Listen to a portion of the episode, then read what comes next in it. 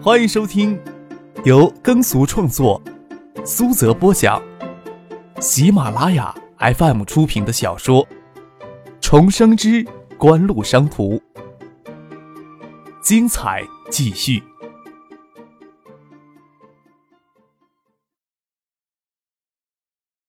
第六百六十二集。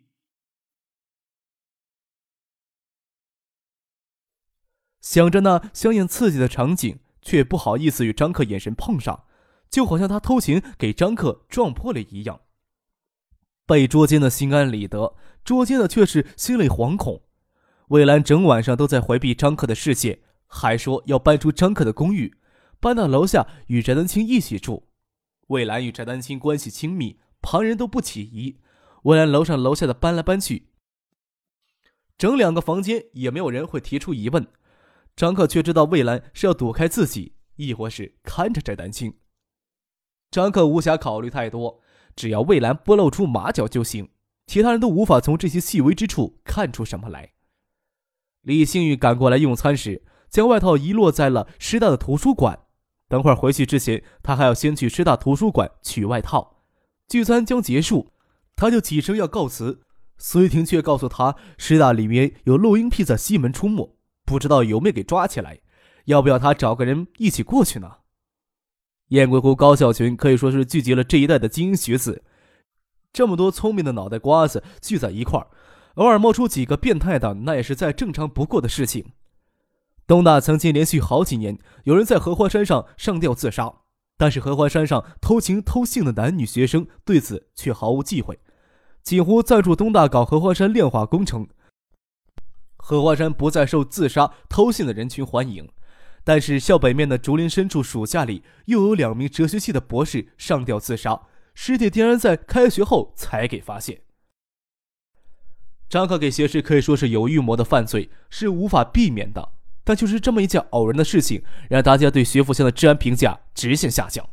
师大西门与学府巷紧挨着，从西门进去有一片林子。这时候正是青年男女在林子里幽会调情的佳时，要是这时候担心走那条路有危险的话，还不如以后都不要主动单独出门了。李新宇倒也不是担心什么，只是给苏玉婷这么一提，在座的男生要不主动表示一下，那就太没有男子气概了。能陪李新宇回师大图书馆取衣服，石学兵、石兴飞他们恨不得几个光着膀子下场搏杀一回，争夺这个机会。只可惜苏玉婷这么一说。啊！张克正拿烟往嘴里塞，看见李星宇清澈的眼神望过来，很自然的点头答应。我呀，正好有事跟你说呢。翟丹青、孙静萌表情都很自然，没有觉得张克陪李星宇回师大图书馆取外套有何不妥。来，眼睛呆滞的盯着李星宇与张克之间几秒钟。张克陪李星宇先走，其他人各忙各的事情，出了餐厅就散开了。魏兰说要搬去与翟丹青同住。说起来，只要在翟丹青的公寓里收拾出一个房间来就行。他与翟丹青先回公寓，走在路上显得心事重重。李星宇这么漂亮，身材又是如此的性感，任何男人和她单独待在一起都会心猿意马吧？生理或者心理不正常的男人除外。走进了小区，翟丹青突然笑着跟魏兰说道。你说是不是？魏兰很奇怪，翟丹青为何刚才能不动声色，只是他又不好评价什么。你觉得男女之间有不掺杂质的友情吗？翟丹青笑着问魏兰，又自顾自的说道：“ 这个问题问你也是白问啊！所有围到你身边的男性，几乎都是冲着你这张妖精一样的脸蛋过来的。”你要相信有不掺杂质的友情才能见鬼呢。说实话，我也不大信。你要说什么？未来莫名其妙的看着翟丹青，让他都将思维给搞乱了。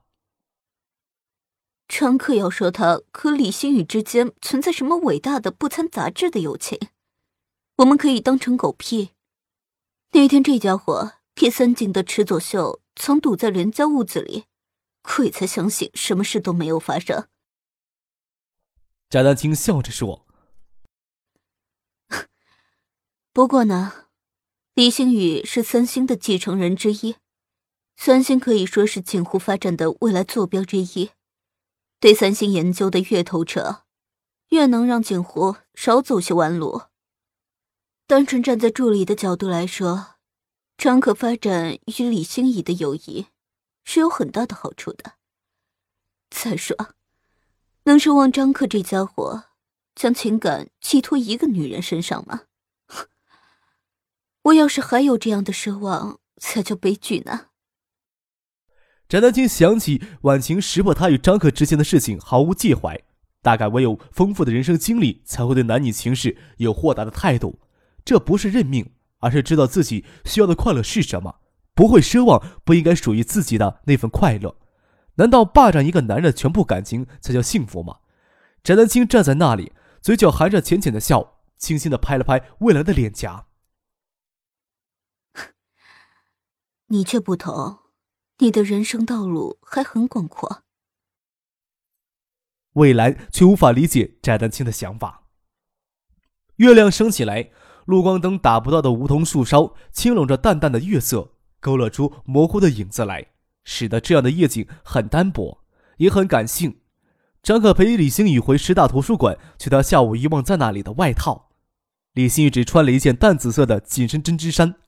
他双手抱在胸前，使得他丰润耸立的胸部看上去不太显眼，腰肢纤细，臀部又极为的浑圆饱满，衔接的曲线夸张而有一种极致的性感。张可不方便直接看李星宇的腰臀，但是走到两根灯柱之下，那拖拽出来的影子也是曲线曼妙。这一路走过来，吸引了不知道多少的目光。十月下旬的夜晚，气温已经很低了，有风吹来。透风的针织衫起不了多大的御寒效果，只是张可将外套落在翟丹青的房间里，没有机会去取。他只穿着衬衫，比李星宇还单薄，又不能将衬衫脱下来给李星宇穿。李星宇见张可缩肩弓背、怕冷的样子，要不我们跑步吧，跑起来就不冷了。啊！张可垫着脚活动起来，跑到李星宇前面，转过身说道。你也跑呀！李星宇一跑，张可的鼻血差点要冲出来了，给紧身针织衫包裹着的乳房像狂涛一样汹涌起来，摆动的幅度又是极其的夸张。张克忍不住要吹起口哨来。李信宇粉脸一红，双手抱着胸跑步，跑到张克的身侧，娇嗔道：“怎么都这副模样？你不穿外套上街呀，对别人来说真是一件极其危险的事情。”不晓得会给哪辆车突然横冲过来给撞死呀！张克笑着说，又笑着问：“三星这两个月在中国市场连续推出几款新手机，请的广告代言人可不怎么样呀，还不如让你去当代言人呢。”我也想啊，只不过我们家族容不得离经叛道的女人。李新宇控制着跑动的节奏，这样能让胸部晃动幅度小一些，说道。在珠可是将你当成大敌，本来在中国市场推出新 GSM 手机计划要拖到明年，听说他八月回汉城里跟总部的人争执，说要是拖延到明年，中国的手机市场就只剩下残羹冷炙给三星了，要求总部的研究所立即在 GSM 手机上投入大量的人力，而且。不应该将所有的希望都寄托在 CDMA 商用网上。啊！张可听见李旭这么说，他脚下稍稍顿了一下。三星采取了李在珠的建议了。我叔叔对在珠很器重。怎么啦？你也认为在珠的建议对三星来说是正确的？李星宇问张克。具体的原因呀，我现在不能告诉你。张可挠挠脑袋说道：“从竞争者的角度来说的话，这可能是三星一次正确的方向调整。”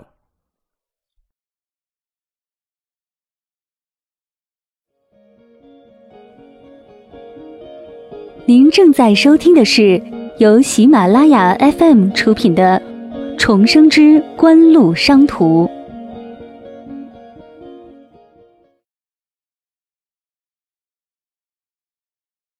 韩国国内移动通讯采用 CDMA 的网络，三星引进与发展的数字手机技术都是基于 CDMA 网络通讯条线。虽说九七年年底就决心大举开发中国市场，但是对于中国的 GSM 全球通移动网络不适应，三星的手机产品对中国的市场适应性并不强。除了上述原因以外，还有一个最为关键的原因，就是从九六年到现在，三星对中国的移动通讯市场最大的动作。主要是协助美国高通公司在中国推销 CDMA 通讯技术，并推销他们的 CDMA 通讯设备。他们将终端市场的手机产品销售希望寄托在 CDMA 商用网络上。从九六年到九八年，国内在北京、上海、天津、浙东、陕西等省市都成功架构了 CDMA 的商用实验网。其中有半数的商业实验网架构采取了三星生产的设备通讯。也使得三星的 CDMA 手机在中国市场有少量销售。从这一点上来看，三星是成功的。只等 CDMA 网络大规模的商用化，在 CDMA 的手机上，三星将独占鳌头。但是有一点是三星无法提前预料到的，就是国内最早的 CDMA 商业实验背后有军方背景。张可心想着，军队禁商的令最迟要明年初公布了吧？军队禁商令会使得 CDMN 实验网的建设，要是三星将开发中国通讯市场最大希望寄托在 CDMN 实验网大规模的商业化上，注定将因军队禁商令而受创不轻。不得不承认，对国内通讯市场来说，要是遵循历史的轨迹，国内的 CDMA 网络建设将会因为一纸军令禁商令而停顿，三星对中国的通讯市场开发也将随之陷入困境。不仅仅是三星一家公司，韩国的另一家电子巨头 LG 对中国的通讯市场开发也将因此陷入困境。部分业务在区域市场受挫，并不能算什么致命伤。即使三星对中国的通讯市场开发受挫，随后的策略调整也谈不上非常的及时，一直拖到零一年后，联通重新架构了全国性的 CDMA 的商用网，三星在中国的手机市场会有起色。但是，三星手机在零年之后还是强势崛起了，在全球市场成为仅次于摩托罗拉、诺基亚第三大手机生产商。但是，不管怎么说，若是能遵循历史的轨迹，锦湖至少在零年之前不用担忧国内手机市场。可惜呀，锦湖对国内手机市场来说是一只非常大的蝴蝶。锦湖的强势崛起，使得三星提前放弃了对 CDMA 实验网大规模商用化的完全依赖。张克心里非常清楚，几乎在手机业务上的产品开发与市场策略，其实是借鉴了三星在零一年、零二年之后的经验。三星此时就调整他们在数字手机上的经营策略，业务就不得不迫切的考虑即将来自于三星的压力。张克只穿了一件衬衫，虽说保暖性极好，但是在十一月底、十二月头上夜晚穿一件衬衫也真叫人好受。抬头看了看给夜风吹动的树梢。张可笑着跟李星宇说道：“真是没有感觉呀，冬天就来了，真叫人感慨万分呢。”我可比你空闲多了，还记得第一次看到梧桐树叶飘落的情景。李星宇笑着说：“只是没有想到你还会为季节的变换感慨，而是想到九八年就剩下个把月就要过去了。”亚洲金融风暴最难熬的时刻即将翻过去了，这时候才觉得历时一年半之前的经济危机时间太短了一些，真的是太短了。虽然亚洲金融风暴使得日韩电子巨头更加清醒认识到中国市场的重要性，但是也同样的使得这些日韩电子厂商巨头在新市场的动作变得越发的谨慎，日益严峻的财务状况也使得营销预算被严格的控制，同时中国市场营销经济在九十年代中后期爆发出耀眼的光芒。营销成本大幅攀升，这就使得日韩电子厂商原先的营销预算增加拨付，却不能及时跟上成本的增长。作为典型的案例，就是央视标王广告，九五年最初登上历史舞台时竞价才三千万，九六年爱达开出八千万的竞价，奠基此时锦湖的根基。九七年央视标王给科王炒到三亿五千万的天价。当年科王巨亏，使得标王现象略有退热，给香雪海以一亿八千万夺得今年的标王。张克与翟丹青住院期间，中央电视台召开第五届广告招商大会，这次香雪海与艾达都没有出面，明年的央视标王给步步高以两亿六千万的高价庆走。虽然艾达没有去争什么标王，但是整整九八年，艾达为旗下产品在国内的市场营销总花费接近五个亿。与此同时，三星今年在中国的市场营销花费才五千万美元，这个数据绝对算是三星的商业机密。但是过了明年就不再是什么商业机密了，所以张可知道这个数据也不是什么好奇的事情。这还在三星下决心大力开拓中国市场后的营销投入呢。三星在中国市场投放的产品种类比爱达多得多，营销收入却差爱达一截，这当中还存在一个本土化适应问题。三星九八年在中国市场的表现远不如爱达杰出，也是理所当然的事情。这是九八年的情况，亚洲金融风暴即将烟消云散。百七十亿美元的三星已经将熬过这些年来最严重的危机，从泥沼般的困境走出来。那三星明年对中国市场营销投入会达到多少？对全球市场的营销总投入会达到多少呢？除了三星，韩国的 LG 以及日系电子厂商在度过最艰难的危机之后，对欣欣向荣的中国市场营销投入会增加多少呢？对于那些经营风格保守且传统电子厂商。张可可以依赖前尘往事里的经验去推测，对三星、东芝这样有着创新与改变勇气、事业能力更强的企业，张可只能感慨：锦湖已经是一只大蝴蝶了。前尘往事里的经验已经不足以借鉴了，真是头疼呀！经济危机怎么眨眼间就过去了？张可已经预感到明年的竞争会更加激烈，锦湖似乎也要更加积极一些了。张可陪李新宇到图书馆寄存处拿回了外套。身体早因跑步暖和起来，李星宇又将湖蓝色的外套穿在身上，站在图书馆大厅前的走廊上，看着前面的广场。不晓得是什么缘故，广场上的喷水池这段时间喷起冲天的水柱，洁白晶莹的水柱织成一道幕墙。你是怎么看待三星？李星宇问张克。我啊。张克看了李星宇一眼。清纯妩媚的脸上，眼睛像头顶的夜空一样幽静，说道：“为什么要学习三星？在中国市场，你们不是更出色？”我没有你想象那么不知轻重。三年感应，五年超美，那是中国大跃进时的口号。此时中国人都还挺务实的呢。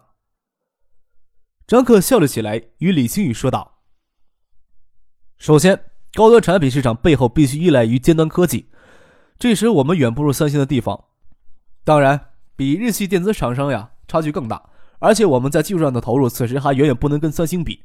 另外呀，三星对中国的市场适应性很强，我们不敢说比三星做得更好，但是能够肯定的，日系厂商在这一点上要比三星差。哦，你也认为三星有超越索尼的可能啊？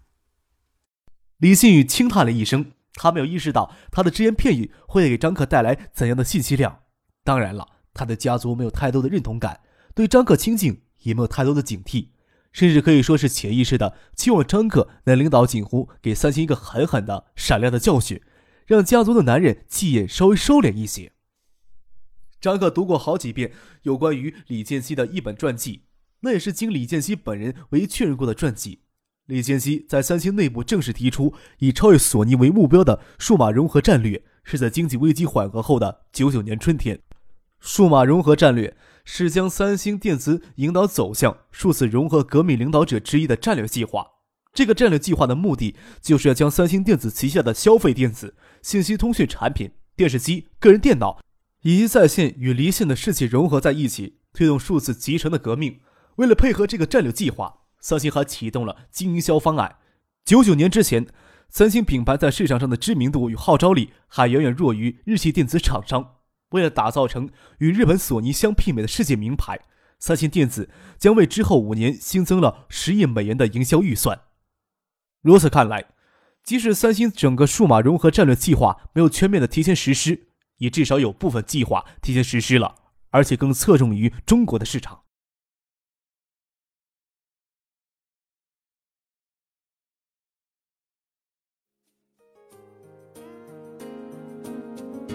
听众朋友，本集播讲完毕，感谢您的收听。